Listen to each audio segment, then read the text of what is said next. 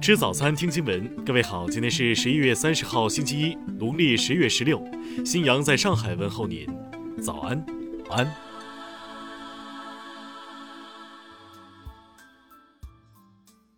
首先来关注头条消息。今年五月，中国裁定原产于澳大利亚的进口大麦存在倾销和补贴，使国内产业受到了实质损害，且倾销和补贴与实质损害之间存在因果关系。决定对澳大利亚大麦征收共计百分之八十点五的反倾销税和反补贴税。当地时间二十九号，澳大利亚政府宣称，堪培拉将就此向世界贸易组织状告中国。澳国库部长称，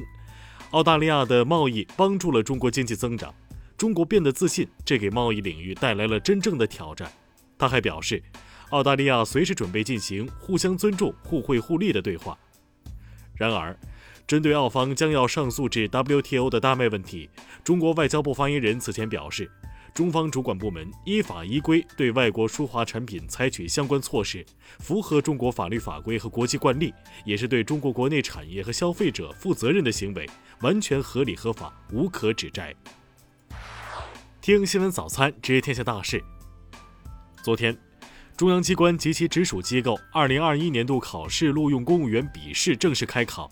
此次国考计划招录二点五七万人，报名阶段共有一百五十七点六万人通过资格审查，平均竞争比达到六十一比一。国家发改委昨天表示，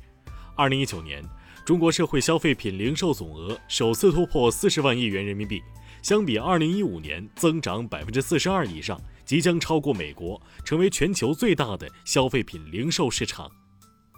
数据显示，截至十月末。我国今年已累计新增一千四百八十七万境内股票市场投资者，超过去年全年新增的一千三百二十四万。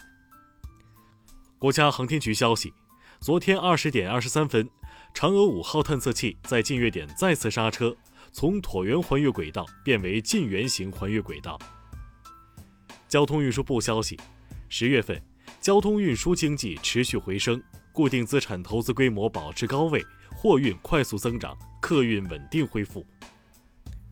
重庆、贵州、云南、湖南、广西五省区市日前组成采购联盟，开展第一批常用药品联合带量采购，共中选十五个品种、一百八十七个品规，药品最高降价幅度达百分之八十三点五四。为解决华北地区地下水超采问题，水利部积极协调京津冀三省市。深入推进综合治理河湖生态补水，截至目前，已实现生态补水三十七点五七亿立方米，完成年度目标的百分之一百一十三。据最新的国际航空运输协会航空联通性排名显示，上海取代伦敦成世界最大航空枢纽。下面来关注国际方面，美国国务卿蓬佩奥日前表示。国务院将履行承诺，与即将上任的拜登政府一起展开权力移交工作。当地时间二十八号，法国七十座城市爆发大规模游行示威，反对政府试图推行的整体安全法和近期警察暴力执法事件。德国病毒学专家亚历山大·凯库勒日前表示，目前全球正在传播的新冠疫情，绝大多数是来自于意大利北部的一种新冠病毒变体毒株。据日媒报道，东京奥运会延期，预估额外开支或高达两千亿日元，而且此项预估金额不包括新冠肺炎防疫措施开支。黑山外交部二十八号以干涉内政为由，宣布驱逐塞尔维亚驻黑大使。塞尔维亚外交部随后宣布，依据对等原则驱逐黑山驻塞大使。伊朗高级核物理学家穆赫辛·法赫里扎德二十七号遇袭身亡。欧盟及多个国家二十八号谴责袭击行为，并呼吁有关方面保持克制，避免地区局势升级。埃塞俄比亚二十八号晚间表示，